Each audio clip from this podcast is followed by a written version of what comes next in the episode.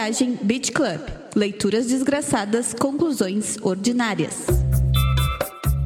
Nosso checklist de escrotizar o mau uso de expressões filosóficas populares ganha um novo membro: o amor platônico. Quer saber do que eu tô falando? Quinta-feira o sol deu aquela baixada e aí tu abre o teu Spotify. Estaremos lá, estaremos com o episódio novo do Boa Viagem Beach Club, pronto para ser ouvido, com uma leitura desgraçada e uma conclusão ordinária bem debaixo do nosso bracinho. Fique também esperto lá no Instagram no arroba BVBC Podcast. O Correio Romântico mandou você repetir. Arroba BVBC Podcast, que nosso link da bio tá lá para pegar na tua mãozinha e te ajudar a se achar nesse papo todo que a gente começa aqui. E, meu caro, arroba Vincent Café, teste de destreza pra ti. É, agora virou RP, é, é o especial BVBC de RPG. Tu tá na Andradas, Avenida Central de Porto Alegre, pra quem não conhece e gosta de ser incluído, não vou citar nomes. Uh, e aparece o Marco Matos da RBS, do nada, e te pergunta: o que é amor platônico? Vai, tá ao vivo, o que que tu fala? É, é, bom, a gente tá ao vivo. Eu, eu chego pra ele, jogo o meu 20 de carisma e digo assim: amor platônico é aquilo que a gente sente quando a gente não sabe por quem sentir, só sabe o que sentiu e passou. Né, O que sentiu, o que devera sente, né? Achei que tu É, ia tu, emendar tu percebe que, que, que é só o- o- a impostação na voz né, que, é, que é importante e o olhar pra câmera. E aí a- o que é dito não interessa. Não, se falar olhando pra câmera, já vão te chamar pra apresentar algum programa, né? Porque já é uma habilidade que, que na hora nos falta, na hora que no- nos faz essas perguntas assim, né? Que a gente fica meio. é, não consegue organizar na hora, né? Sim, tanto é que a gente sempre se pergunta a pergunta de novo, né?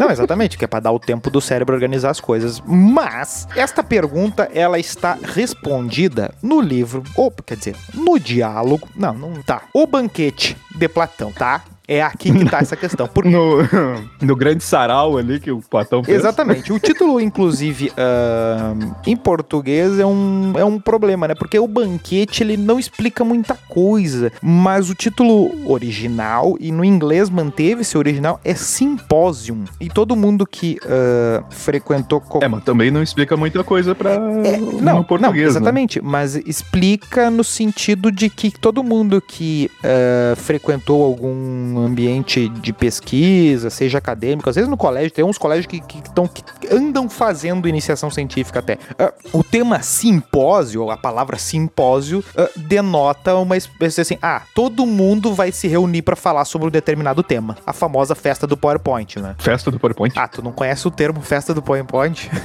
Não, como primeira vez que eu tô como diria o nosso, nosso presidente, o, o PowerPoint, o PowerPoint, né?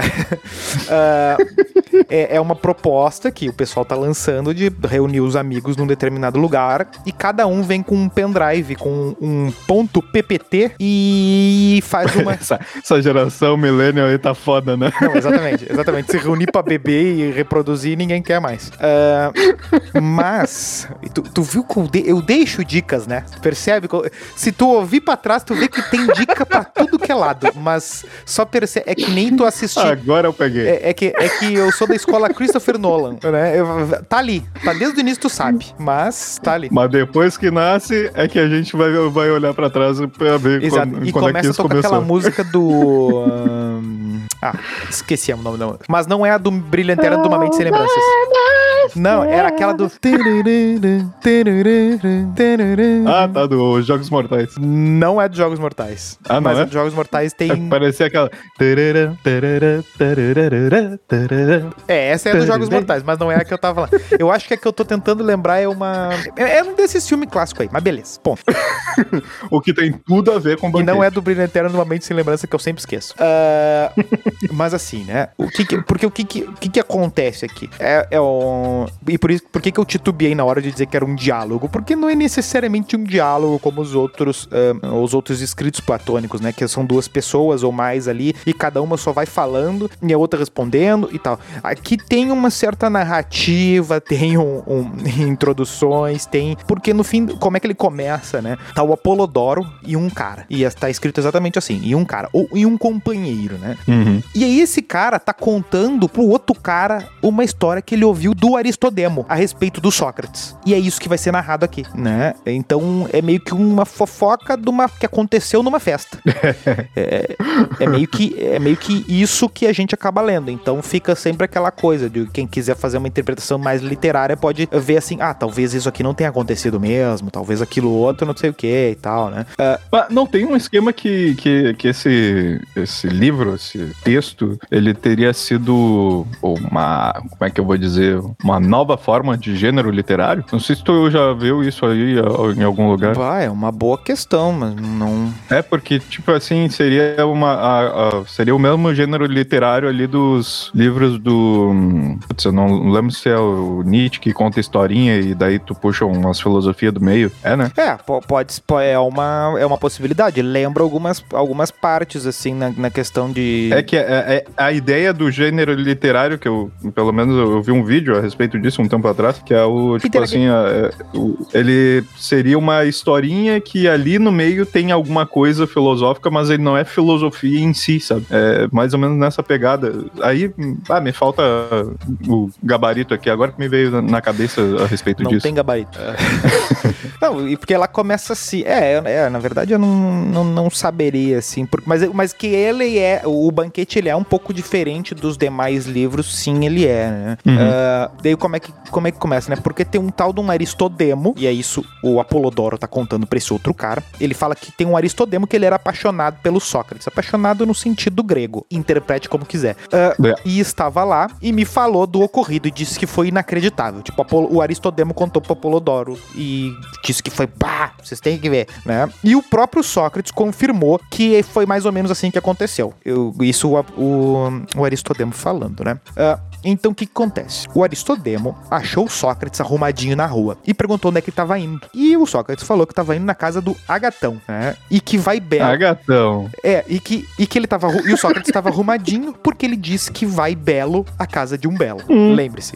No sentido grego, né? Uh, inclusive é bom a gente também dar uma olhada, uh, marcar para alguns momentos, ir ao Foucault. Estamos devendo o Foucault, até para entender essa questão da, da, da sexualidade. Mas beleza. Uh, uhum. E o Sócrates Sócrates perguntou para Aristodemo se ele não queria ir junto com ele lá, né? Mesmo sem convite. E acabou indo. E no caminho do Sócrates e Aristodemo, Sócrates foi se atrasando, foi ficando foi andando devagarinho e o Aristodemo indo na frente e tal. De forma que quando eles chegaram lá no Agatão, o Aristodemo chegou meio que sozinho, né? O Penetra, o cara que foi convidado, chegou sozinho. E, e aí o Agatão falou assim: Ah, eu ia te convidar mesmo. E, e, já que tu tá aí, entra. Né? É, já que tá aí, né? e, então, assim, tá. Eu, só, e eu tava vindo com o Sócrates. Mas, mas, tá, vamos esperar ele. Assim, tá, ele não tá vindo. Vem entra aí, vamos comer. Daí começaram todo mundo a comer. Uh, e aí, quando ele chegou, todo mundo já tava comendo, tava bebendo e tal.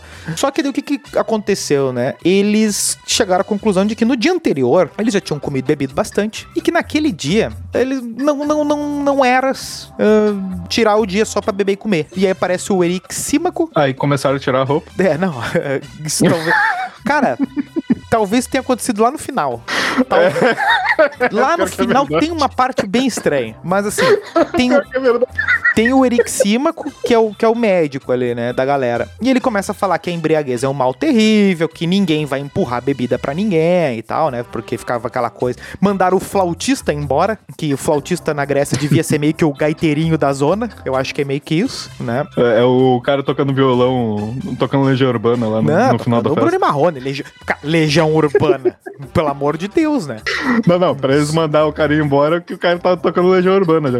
É, pode ser. Não, mas eu acho que mandaram embora pra ele não agitar a galera da, da vontade de beber. Foi nesse sentido aí. Ah, tá. É, tipo, o pessoal não tá querendo beber. Aí o cara puxando o violão. Foi num telefonema anônimo. Bah, deu. Aí o cara que não queria beber começa a beber, entendeu? uh, então o que, que o Eric Simaco falou? Vamos nos entreter com os nossos discursos. E aí que virou a festa do PowerPoint, né? Que é assim, ah, o entretenimento agora vai ser as palestrinhas. Cada um vai palestrar e a gente vai, vai, vai se divertir aqui em torno desse tema. Foi o que virou o simpósio, né? E é meio que acontece, tirando a parte. Eu vou te dizer que talvez até nem tirando, né? Que é o que acontece nesses simpósios acadêmicos. E dependendo da área da, da academia, é exatamente isso: é bebida, uso de algumas substâncias meio duvidosas, e aí tem os eventos acadêmicos valendo mesmo. E depois voltam ao uso recreativo de. Porque todo mundo usa medicinal, né? Uh, beleza. Isso, isso. Então, Todo assim, mundo hoje em dia tem depressão e enxaqueca. Exatamente, todo mundo sofre de enxaqueca. Ah, então acontece o seguinte: ao- aí tava lá o Fedro, per- perceba que tava todo mundo lá, né? Ah, ah, menos os boa parte dos personagens que já apareceram em outras, em outras tramas. Aqui estavam tão outros caras, mas beleza. É, na verdade, tá, é, ali do, daquela galera que a gente já conheceu na República ali, não tem ninguém, né? Aliás, Tem o tem um ali que é o. É, mas daí ele aparece citado lá com, Não, de um ele- jeito meio escroto, É, né? mas ele tem a, ele dá o, ele dá a fala dele, né? Ele dá a versão dele, né? Então, o que que o Fedro fala aqui, né? Ele aproveitando que está sentando na ponta e sempre tem o tiozão pra dizer que quem senta na ponta paga a conta, né? O Fedro vai puxar a série de discursos e o tema escolhido é o amor. E todo mundo concordou. Ah, e o Sócrates já- tava ali e tal e, e vai dizer que e aqui tem uma parte que aponta pra que ajuda no argumento de dizer que o Sócrates nunca foi o cara do só sei que nada sei, né? Porque aqui ele afirma fortemente que ele não é entendido em nada mais senão nas questões do amor, né? Que ele é o. Se tem um troço que ele entende é sobre o amor. E ele mete essa antes da palestra dos outros, né? Ah, e diz assim, mano, eu vou ouvir o que vocês vão falar aí, mas depois eu vou arregaçar Mas eu vou vocês. ficar por último. É, eu vou ficar por último porque é pra vocês verem que eu sou um fodão. É, mas né? é- só que daí ele ainda fala, né? ah, se os que estão antes falarem de modo suficiente e belo, bastará, né? Mas vamos ouvindo aí. Vamos ver. Se vocês falar tudo certinho, eu nem vou falar, mas vamos falando aí, né? Meio que botando a expectativa dos outros lá no, lá no céu, né? É, é, só um detalhe que nessa parte que ele chega ali que tem, tem, uma, tem uns papos muito estranhos, que eu, que eu achei engraçado. Que é o Sócrates chegando assim, daí chega o outro cara, ô Sócrates, senta aqui do meu lado. Daí o cara, ô meu querido amigo, eu até sentaria aí, porque seria um deleite ah, sentar ao seu lado e a sua sabedoria escorrer em mim. Fica tudo, fica tudo uma, uma. é, O que prova que não tinha quinta série naquela época, né? Porque Pois é. mesmo porque é mui- é muito complicado, né? Não, não tem como. Não tem como um. Tipo, não é que. Ah, não. Bastaria um dizer assim, ó. "Ah, deu, acabou. Acabou o evento, né? bah, tu não sabe mais quem é namorado de quem ali, né? Não, tá foda não, no final começa uma briga de. de, de- não, porque não sei o que, mas, mas beleza. Vamos, vamos pela ordem. Vamos do- indo, vamos indo. É, vamos lá, porque aqui a ordem dos fatores altera fortemente o, o- produto, né? Bom, aí o Fedro tá falando, né? E ele vai falar sobre o amor ah, ainda naquele ah, registro do da explicação mitológica da coisa, né? Falando, por exemplo, ele vai falar lá que no Exildo, né, que os, do- os dois grandes autores ah, deste tempo aqui, e a grande referência intelectual de todo mundo e de toda a cultura grega é o Exildo e o Homero, né? O Exildo com a Teogonia lá e o Homero com a Ilíada e a Odisseia. É meio que a referência pra tudo. Então, o Fedro vai falar que o amor, ele, na- ele primeiro nasce o caos, depois nasce a terra e o amor, né? Então ele vai falar que o amor é o deus mais antigo, mais honroso, e daí que é a causa dos bens maiores. Tudo uma explicação mitológica, mas, mas percebe que tem uma racionalidade própria desse tipo de explicação, né? Tem uma, é uma linguagem própria de, de ordem de importância, né? Ele vai falar, por exemplo, que ah, o maior bem é o amado, né? O maior bem do- daquele que ama é o amado. Então, a- o maior temor dele é que o amado tenha desgosto por ele, né? É, gerar desgosto ao amado. E aí também é assim com os guerreiros que morrem pelo seu companheiro. Então, o amor, ele é o deus mais poderoso para aquisição da virtude, né? Porque tu vai ter um esforço ah, coletivo de garantia da felicidade ali dos, dos outros ali, né? Então, essa é meio que a explicação do Fedro, né? Por uma questão de antiguidade, de honra dos maiores bens, que estimula a virtude entre as pessoas, felicidade entre os homens, tanto na vida quanto na morte. É essa coisa mais, ah, mais sublime da coisa, né? Ah, Seria mais a, a coisa assim de a, a paixão pra, pra, por fazer algo ah, pra que esse algo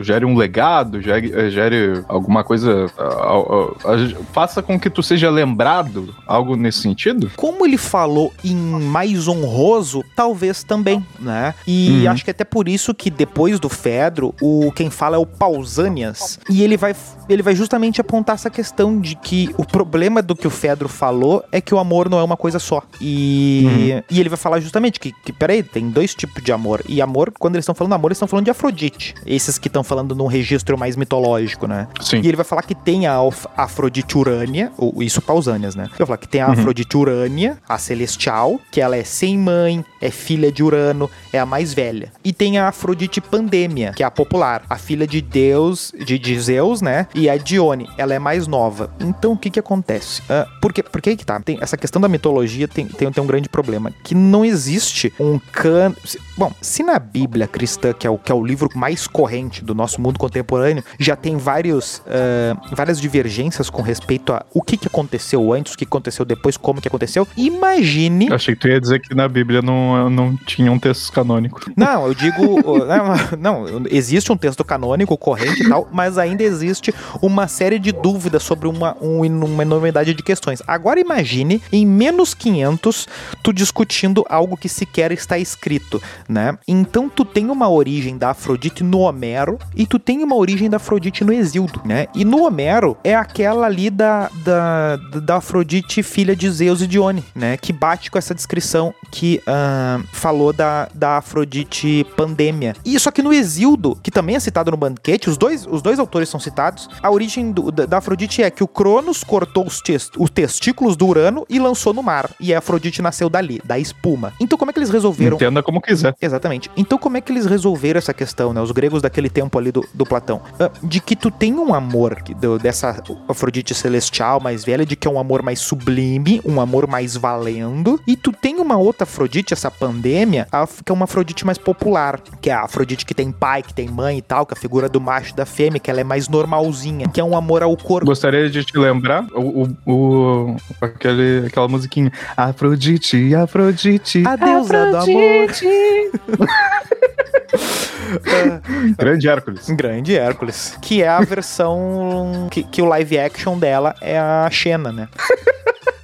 É, e então o que acontece? Essa, essa Afrodite mais corpórea, do pai e da mãe, mais popular, é o amor ao corpóreo, a coisa mais efêmera, a coisa mais vulgar. Sendo. E a outra, a, a, a- a celestial, é, uma, é um amor ao eterno. Então tu tem esses dois tipos de amor, que é o, é o que o Pausanias vai, vai tratar. Tu tem um amor que é mais ao que é constante, e tu tem um amor que é mais ao corpo, mais ao, ao efêmero, né? Então, e ele vai falar: é preciso amar aquilo que é constante, é preciso amar. Tu não ama ah, o corpo do outro, a riqueza do outro, tu é preciso amar a alma do outro, porque a riqueza perece, a beleza perece, qualquer outra coisa perece, a alma fica, né? É esse, é esse papo que o Pausanias vai falar a respeito do amor. E em linguagem Ele- mitológica, né? Percebe que ele não faz recu- recurso ainda. Ele levanta praticamente aquela ideia que a gente tem hoje da diferença de emoções e sentimentos, né? Que ele puxa uma, uma, um amor ali pra emoção, que é aquela coisa mais passageira, algo que não, não, não se prende a ti, mas É algo é mais- um momento. Baseado no tesão. Né? Isso. Sapinto.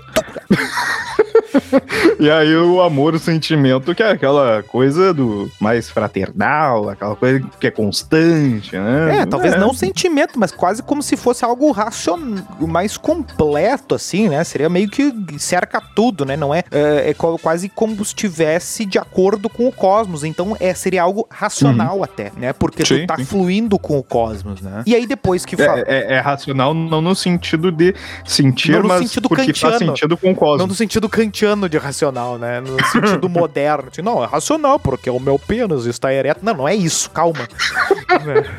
Não, calma, né? É no sentido racional do logos. É- é, seria logosial, né? É, do sentido de que o logos do cosmos ali, né? esse tá dentro desse É. fluxo aí, né? Do, do- do universo. Sim, sim. E aí falou o Fedro, falou o Pausanias, completando meio que o que o Fedro falou, e passam a palavra para Aristófanes. Ah, esse daí ma- puxou uma erva de hobbit que, olha. Não, exatamente. Só que daí o que acontece? Antes do Aristófanes falar, ele pede que o médico, né, o Erixímaco, fale, substituindo. Ah, é e aí depois ele fala. E Porque aqui tem, vale lembrar que o Aristófanes Ele é um personagem que é sempre, quando o Platão escreve sobre ele, ele é sempre lembrado como um desafeto do Sócrates, principalmente porque ele, ele tem uma o Aristófanes tem uma obra chamado Sobre as Nuvens, ou As Nuvens, ou Das Nuvens, não lembro exatamente, que As Nuvens, que retrata o Sócrates naquele perfil clássico de filósofo, né? Que é o cara que não está com os pés no chão, que tá no mundo da que é o literalmente mundo da lua, né? O, esse As Nuvens, né? E é o Aristófanes que cria essa uh, imagem do, do,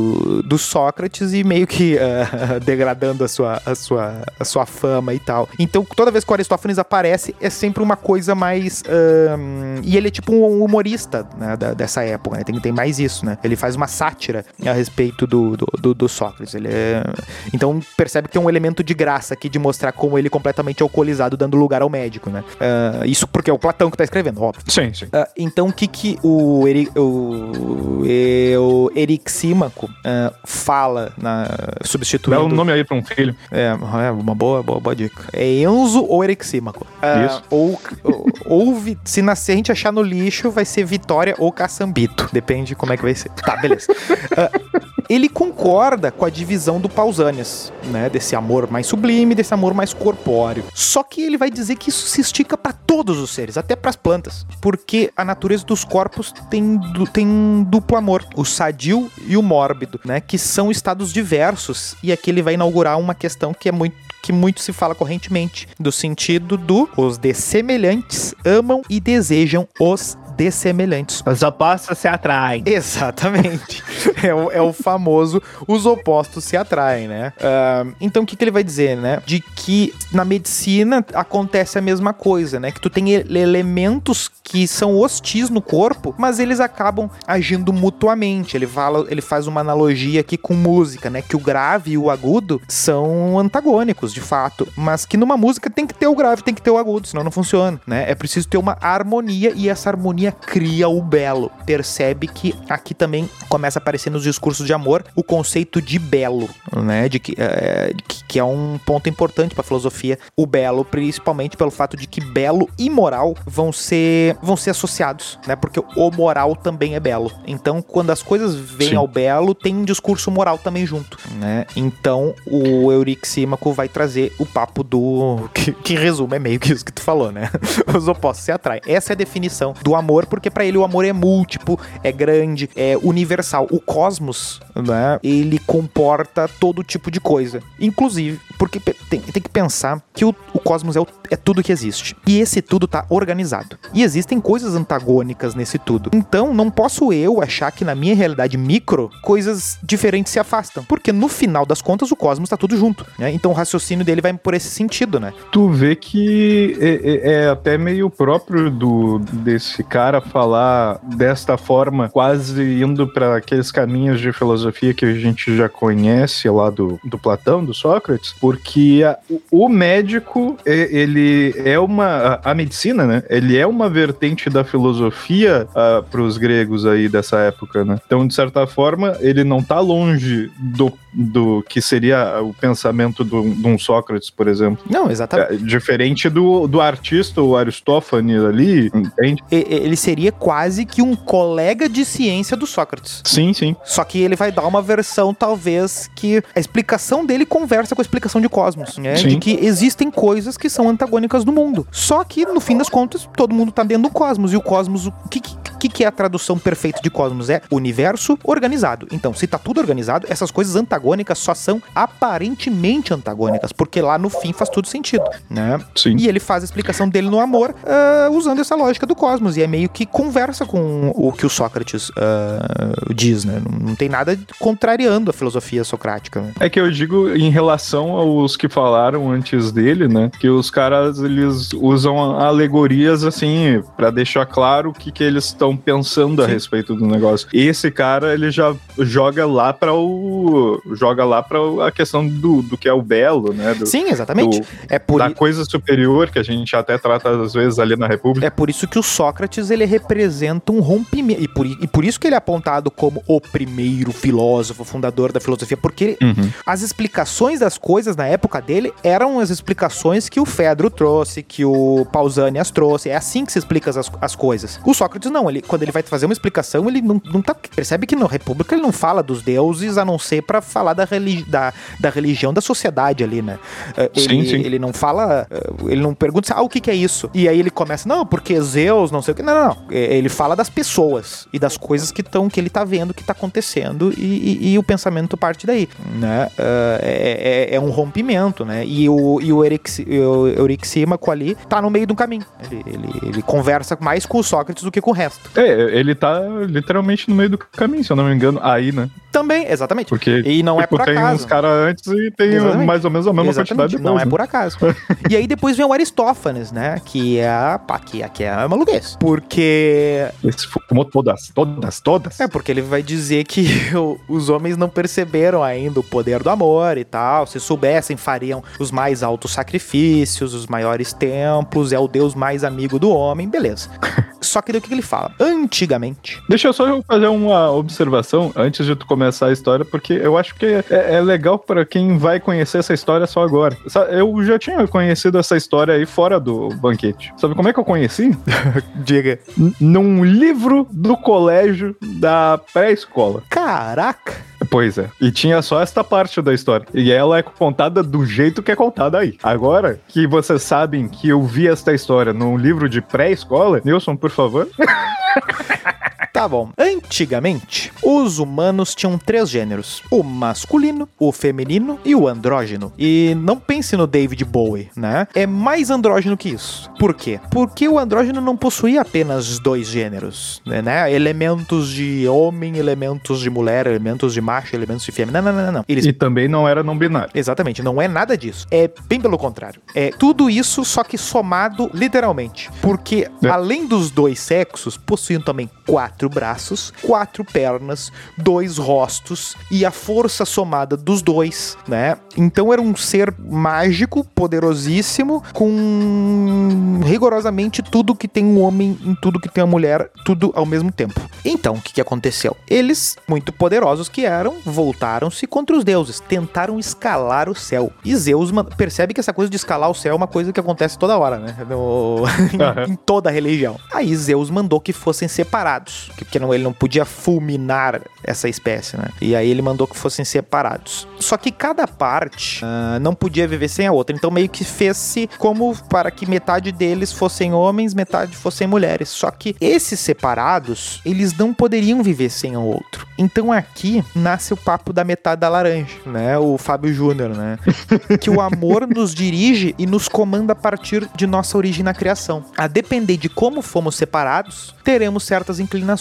Percebe que aqui é talvez uma das referências mais antigas que existem a possibilidade do homem nascer no corpo de uma mulher, uma mulher nascer no corpo do homem, porque ele fala disso. Uhum. Por exemplo, que a mulher que se sente atraída por uma mulher, ela era esse terceiro gênero e foi separada, né, do seu lado do seu lado, ela tava do lado homem e foi separada do lado mulher. Sim. Entendeu? E a mesma coisa pra, pra, pra- E aí ele faz várias combinações, ele cria a ciência toda da, da questão envolvendo esse momento primordial de separação do ser andrógeno, né? Sim, é, é, é- é muita viagem o que o cara levanta ali, e a- mas a história é muito boa. Tipo, é muito legal a coisa, porque é, é, até ele, ele fala que a forma dessas, dessas criaturas era uma forma esférica. Sim, né? exatamente. Por- daí dá mais a ideia ainda da metade da laranja, né? Não, exatamente, porque a gente, quando vai pensar em ser de quatro braços e pernas, a gente vai pensar, tipo, sei lá, naqueles bonecos do Mortal Kombat. Ah, só que não, é, é um ser que ele é tão dois que ele, tipo, é- ele é meio. Ele acaba tendo que ser arredondado, assim, né? Pra perna faz, ser um. É quase como se fosse um tripod, só que com quatro pernas, né? Uma coisa meio. aqueles aranhão robótico, assim, né? Sim. Aqui- o brinquedo do vizinho maloqueiro do Andy. que referência. Aquele que faz experiência lá, o. Beleza. Ah, então o que acontece? No fim das contas, a- só que a conclusão dele é ok, porque ele vai dizer assim, ó, que a raça toda seria mais feliz se todos se realizassem no amor. Que ele vai dizer que, Sim. que tem essa falta. E aqui já. Que, que o amor ele tem a mais alta utilidade, né? É isso que ele vai dizer, que ah, existe uma satisfação dos desejos na presença do amor. né? É mais ou menos nisso que ele conclui. Embora o papo todo dele seja apenas pra exaltar a loucura da coisa. Mas. Não, tipo assim, tu tira um negócio uh, positivo da, da fumada que o cara deu, né? Tipo assim, é, é, é a coisa do. Assim, o cara levanta milênios atrás a questão de, do amor ser algo livre. Tu não precisar se apegar a formas necessariamente. Ó, Veja só por que que ele fala de um- uma criatura tão esquisita. Tu não precisa se apegar às formas que, que colocam pra ti. Tu pode amar livremente. E no sentido eros da coisa ali, né? Que eu acho que eh, nessa, nesta hora eles estão falando de eros, né? Quando ele menciona amor ou não. Não, no sentido da atração do desejo, sim. Isso, né? É, porque. É, pá, é muito. Eu gosto muito dessa história aí, mas eu fui apresentado a ela de um jeito muito bizarro. Eu, eu acho, que o, acho que o timing talvez não tenha sido o adequado, mas beleza. Aí foi pro Agatão, o famoso dono da casa, né? Que o dono da casa, pelo menos, ele tem que falar alguma coisa, né? E. Ah, gatão. É, e aí, o que, que ele vai criticar dos outros, né? Que eles não estão falando do Deus, não estão elogiando o Deus, eles estão elogiando as benesses do Deus, né? Percebe que até o próprio último que tinha falado, Aristófanes, disse que o amor é da mais alta utilidade. Estão falando muito mais do que as pessoas sentem e tal, e não falam do, do amor em si. E aí o Agatão vai falar que o amor é o Deus mais feliz, de que é o mais belo e o mais novo, que o amor foge da velhice. E aí o que, que ele vai falar contrariando já alguns, né? Que o amor tá sempre com os jovens e semelhante atrai semelhante. Percebe que já aquele papo do oposto se atraem já, já foi embora, né? Sim, sim. Então, as coisas que acontecem, ah, as coisas que aconteceram antes dele ah, foram por necessidade, não por amor, né? No sentido de que, ah, de que só tinha aquele jeito de ser as coisas, né? Ah, Porque ele vai falar que o amor é delicado, de que aqui ele faz também uma, um- uma explicação mitológica ainda de que a deusa não anda sobre solo duro, mas sobre coisas moles, tais como os costumes e as almas, de modo que se afasta quando tem um costume rude, né? Então, olha o que ele vai falar. Muita atenção nessa hora, porque Bauman É vai porque esse daí porque é... Bauman vai chorar. Agatão fala que o amor também não é seco, pois se molda de todo jeito. É úmido. Se ele fala líquido aqui, acabou. Acabou. Mas é mais ou menos O isso aqui carnal chora, né? o cara não chora, entendeu? Porque o que ele tá falando basicamente é que o amor é, é- é- Quando ele diz que o amor é delicado e que ele se molda de todo jeito, ele tá falando que o amor é líquido. É isso que ele tá falando, entendeu? É, é a linguagem da filosofia contemporânea, essa aqui, né? Do- do- da liquidez das relações, né? Que que, se, que no momento que há um costume rude, ele, ele, ele se quebra, ele se vai embora, é isso. Né? Que a violência não toca o amor, né? Que é, existe um domínio da temperança, dos prazeres, dos desejos e que acaba afetando também ah, a coragem. Só que daí para que ponto ele vai, né? Saindo dessa parte da, da liquidez, né? É que os demais não afetam o amor. Por exemplo, a, a- quando há a violência, a violência não afeta o amor. Viol- o amor se afasta. Mas ele é o amor, ele é o único capaz de afetar as coisas.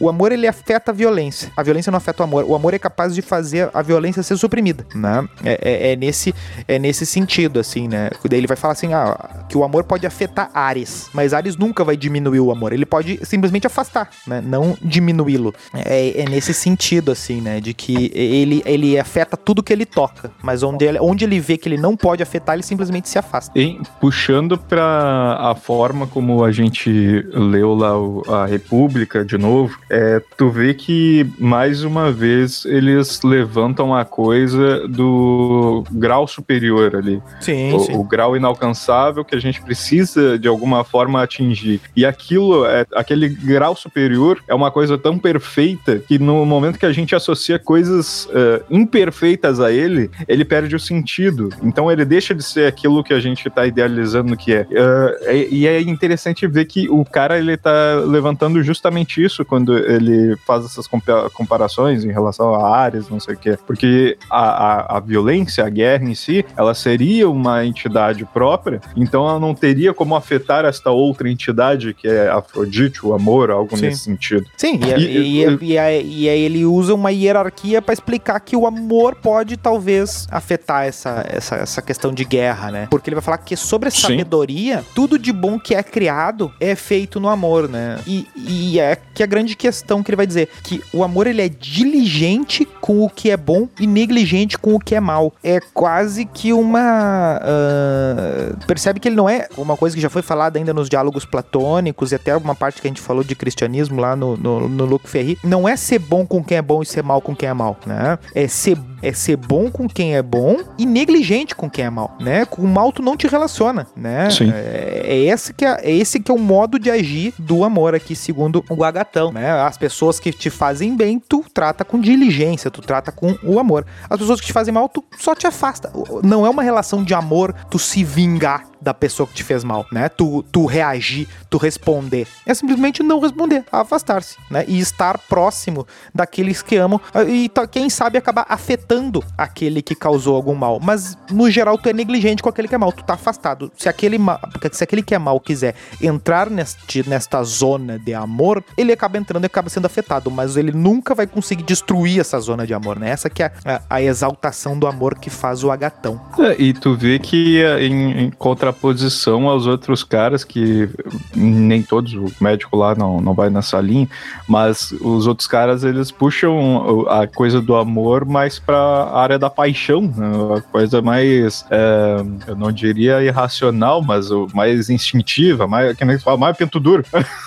É. E no caso aqui, quando ele está tratando sobre a temperança, da, o controle da, do, dos sentimentos e esse tipo de coisa, toda a, a ideia de que o amor é perfeito e, e intocado, a gente vê que ele está tentando afastar até esses erros causados pela paixão que as pessoas Sim. entendem como amor. Exa né? Exatamente, que, que, é, que muito que vai se falar sobre o que é amor nada mais é do que intemperança, né? Uhum. E uh, o amor não é isso. O amor, ele, ele é quase como se todas as coisas convergissem para ele, né? As, as decisões Sim. de justiça, as decisões de temperança, coragem, vai tudo convergir para aquilo uh, em nome do que se ama, né? Uh, que no final das contas, e nesse mundo cósmico, vai tudo convergir a uma mesma coisa, que seria o belo Sim. em si, que é... Uh, e, e, o Sócrates vai começar a falar agora, né? Que ele concorda com a questão de que tem que falar do amor, não de seus bens, e ele até fala, né? Esse começo eu muito admiro, né? Meio que assim, ó,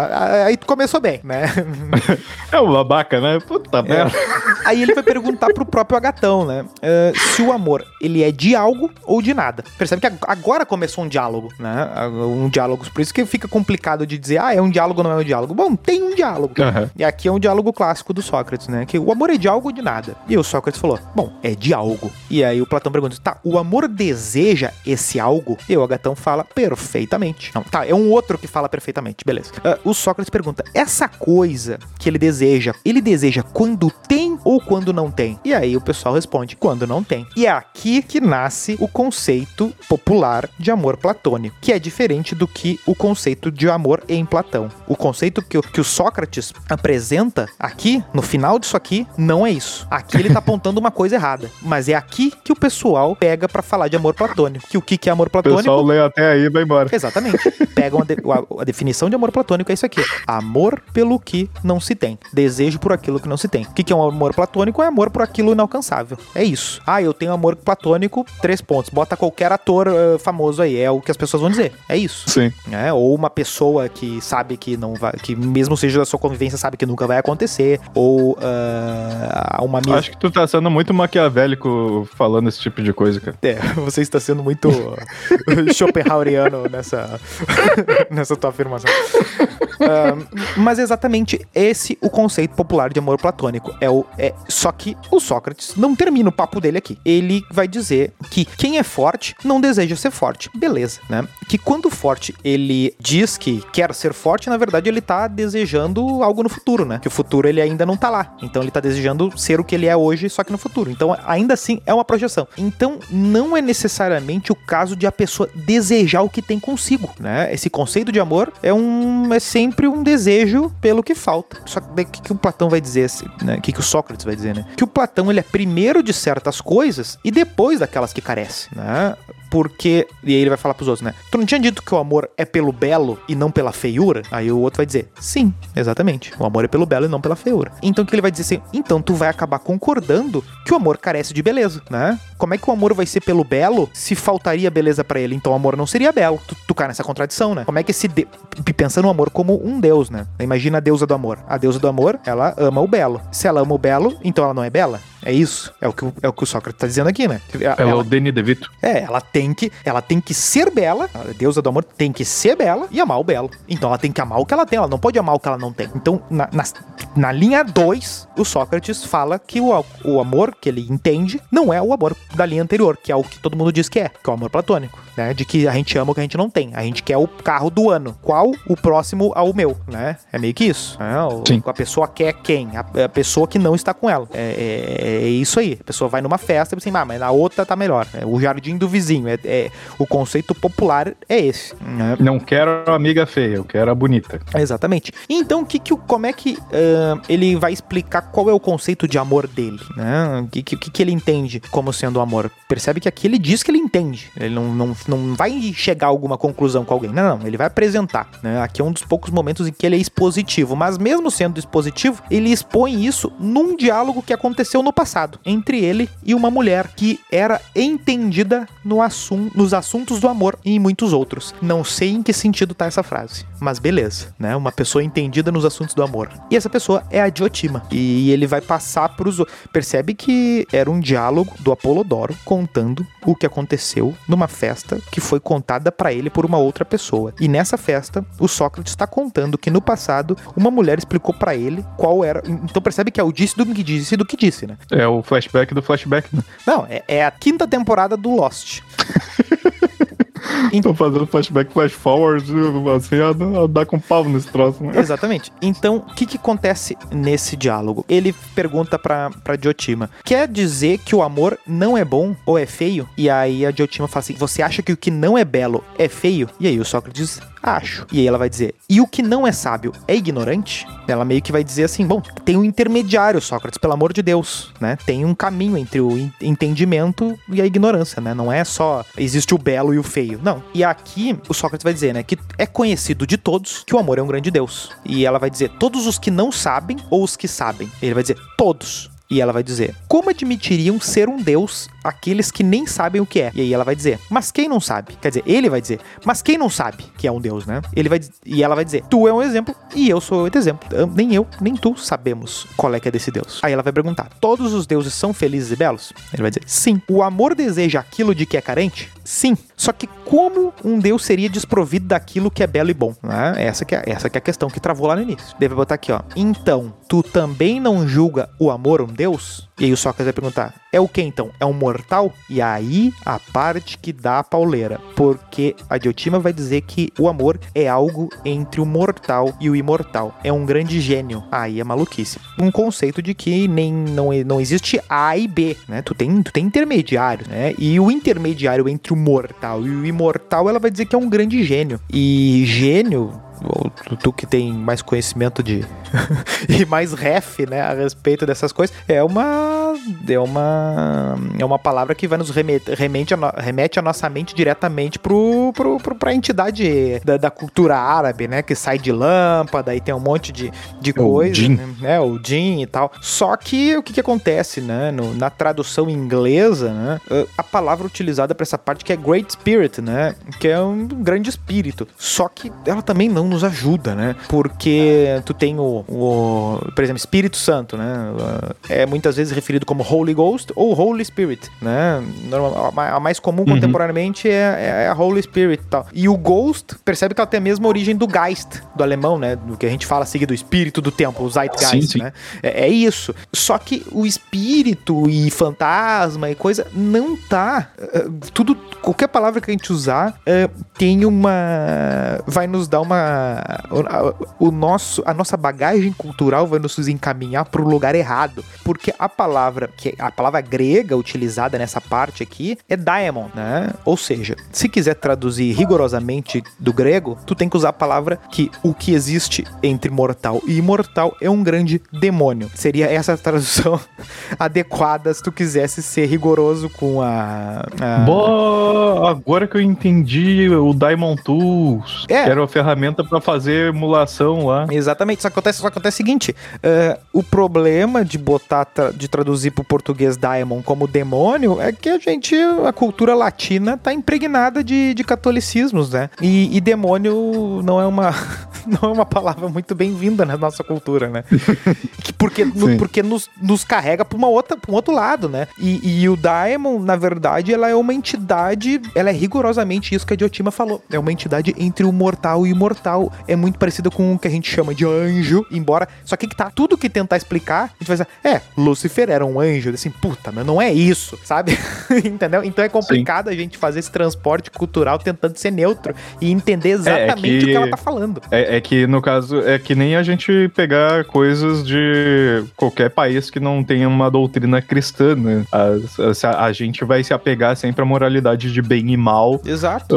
ah, e tentar aplicar o que a gente tá vendo. Só que em muitos lugares do mundo, essa coisa de bem e mal é completamente Sim, relativo. mas é, mas é igual. Mas é por isso que eu lembrei do Foucault quando a gente tava falando da sexualidade dos gregos, porque até a homossexualidade ela tem uma invenção, ela tem um momento, ela tem, ela, ela não nasce, ah, assim, essas coisas nascem e morrem em determinadas culturas e tal. Essa relação do os homens lá numa situação que a gente acha estranha, talvez esteja acontecendo exatamente o que a gente achou na brincadeira que tava acontecendo. Só que na Uhum. nossa cabeça a gente dizendo, não, não, isso aí é a gente brincando. Não, às vezes estava. Porque a gente não tem a noção do que, que é o, o- o- É outra pegada, né? É, de repente a broderagem era algo moral lá, sei lá. É, exatamente. O cara, o cara vai pra batalha lá, tá, tá os homens se beijando na boca. Não, é pra, para pra lutar bem e tal.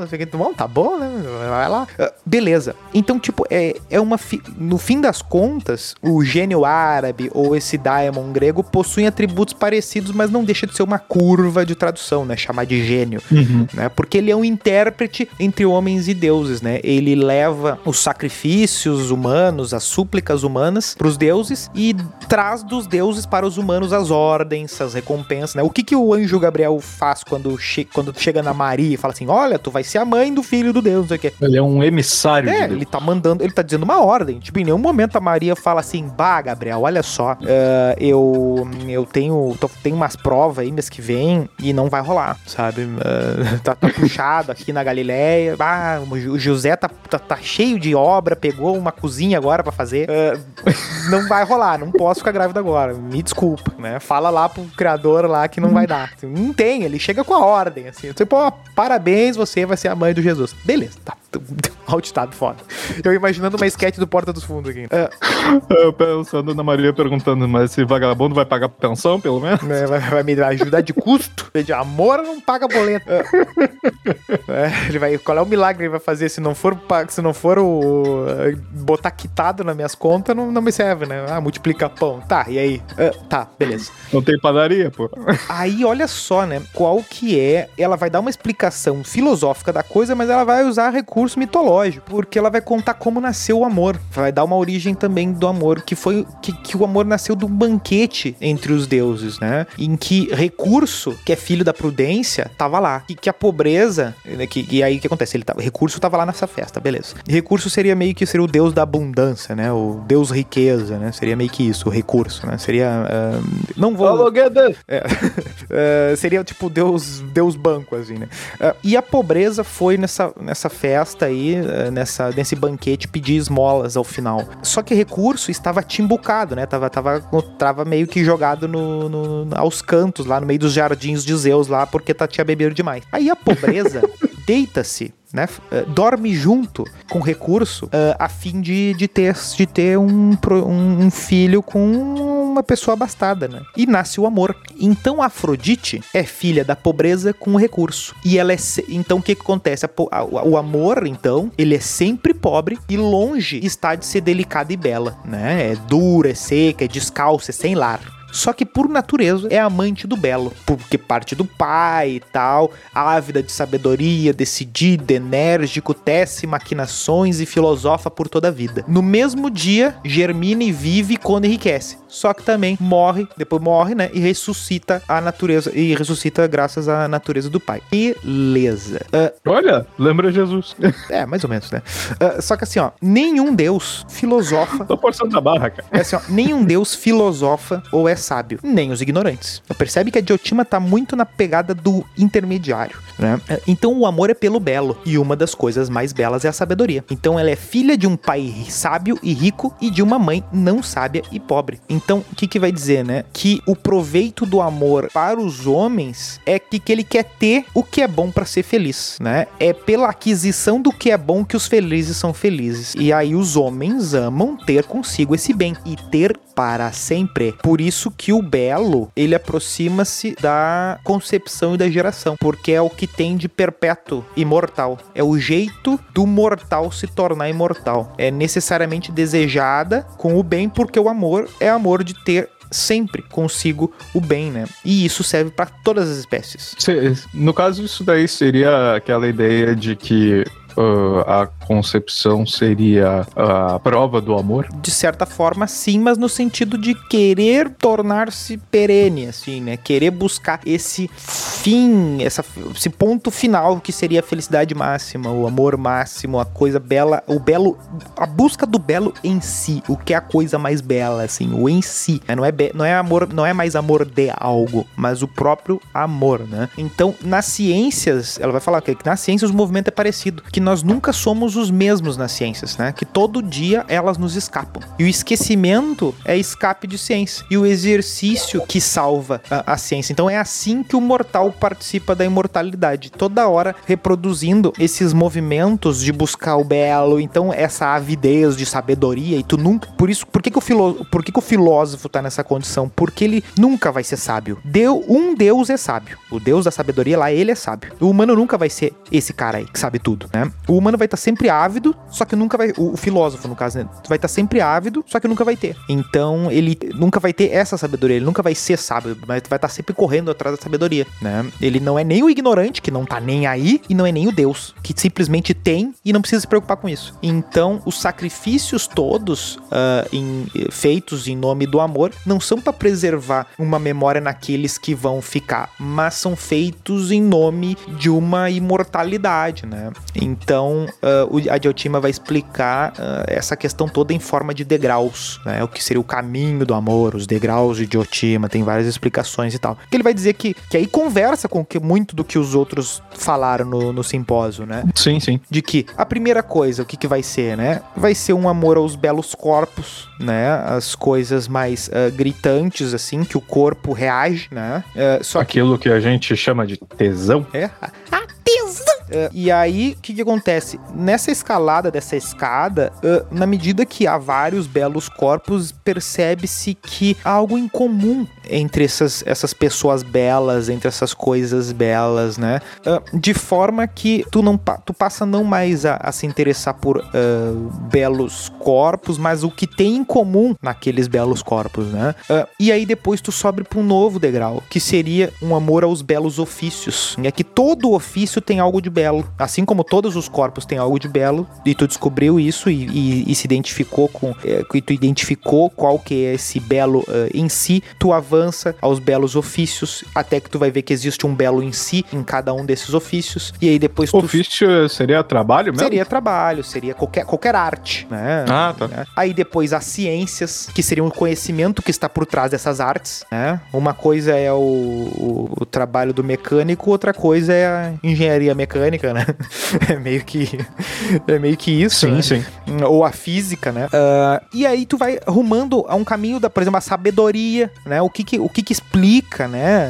Uh, as coisas e depois o belo em si, né? Que tu vai entender que essa escada toda ela é iluminada pela mesma coisa. A beleza que tu viu num corpo de uma pessoa, ela é uma participação inferior da beleza que tu vê num ofício, que é uma participação inferior da beleza que tu vê na ciência, que é uma uma beleza inferior ao que tu vê na beleza em si. E cada degrau, é, é, é o belo em si tá por tudo. É, é, é, esse negócio aí é legal porque ele dá uma ideia mais ou menos da, da forma como a, a gente se sente em relação àquilo que a gente ama ou a quem a gente ama. Porque como que a gente conhece alguém, ou como a gente conhece um ofício que seja, a gente tem um primeiro contato, às vezes não é aquilo que a gente idealizou logo de, de cara. Sim. Ao, com o passar do tempo, a gente vai.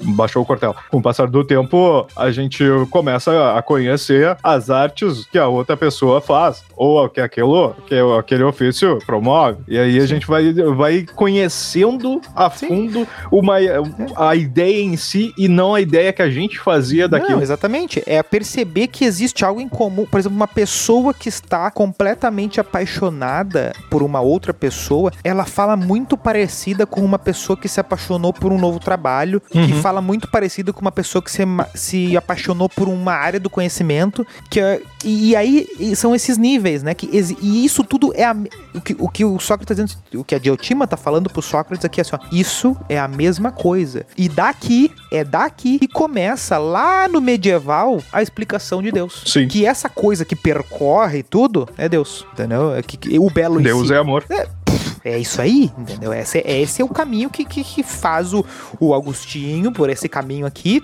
e por outro, pelos, mais pelo Aristóteles, vai fazer o, o, o Tomás de Aquino. Mas é, é, é, é esse caminho aqui, de que o, o que, que é o belo e moral? É o belo em si, é o moral em si. Então, quando tu vai julgar uma relação entre duas pessoas, tem uma participação de Deus nisso aqui, entendeu? Porque tem esse, este momento de amor aqui, essa coisa. E é assim que conclui a, a, a parte dele, uh, do, do amor para Sócrates. Isso aqui é o amor em Platão. É essa ideia de que existe uma participação uh, em, do amor em todas as coisas, cada um em grau diferente, e ele explica utilizando o, essa, essa hum, alegoria uh, didática aí da, da Diotima, uh, muito diferente do amor pela, pelo que não se tem, né? De que eu, é... acho que, eu acho que depois desse programa aqui já, já dá para as pessoas parar de falar isso, né? Não, exatamente. Quem ouviu isso aqui continuar falando, né? Porque pode até. Porque o conceito de amor platônico pode até manter aquele lá do, do amor é pelo que não se tem, né? É o desejo pelo que não se tem, é o desejo na ausência, né? É o parente mais legal que mora mais longe. Isso aí é o amor platônico, né?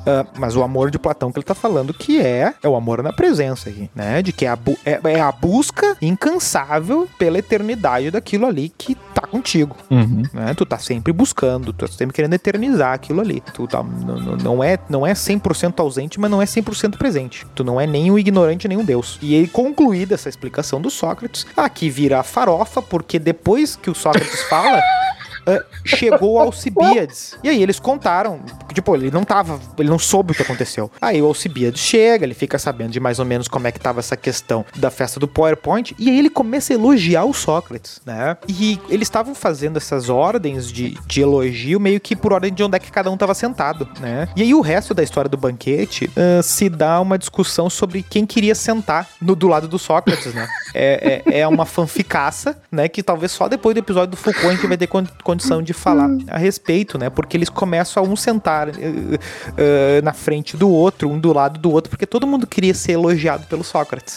É isso. Esse é o banquete. Esse é o amor platônico do jeito que Platão falou e não do jeito que te contaram.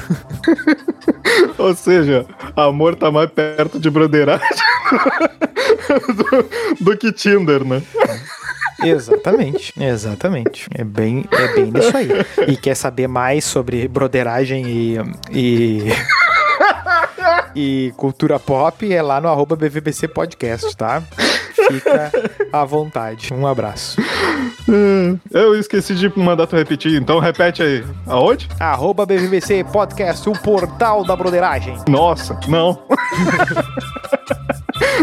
tchau. Tchau, tchau.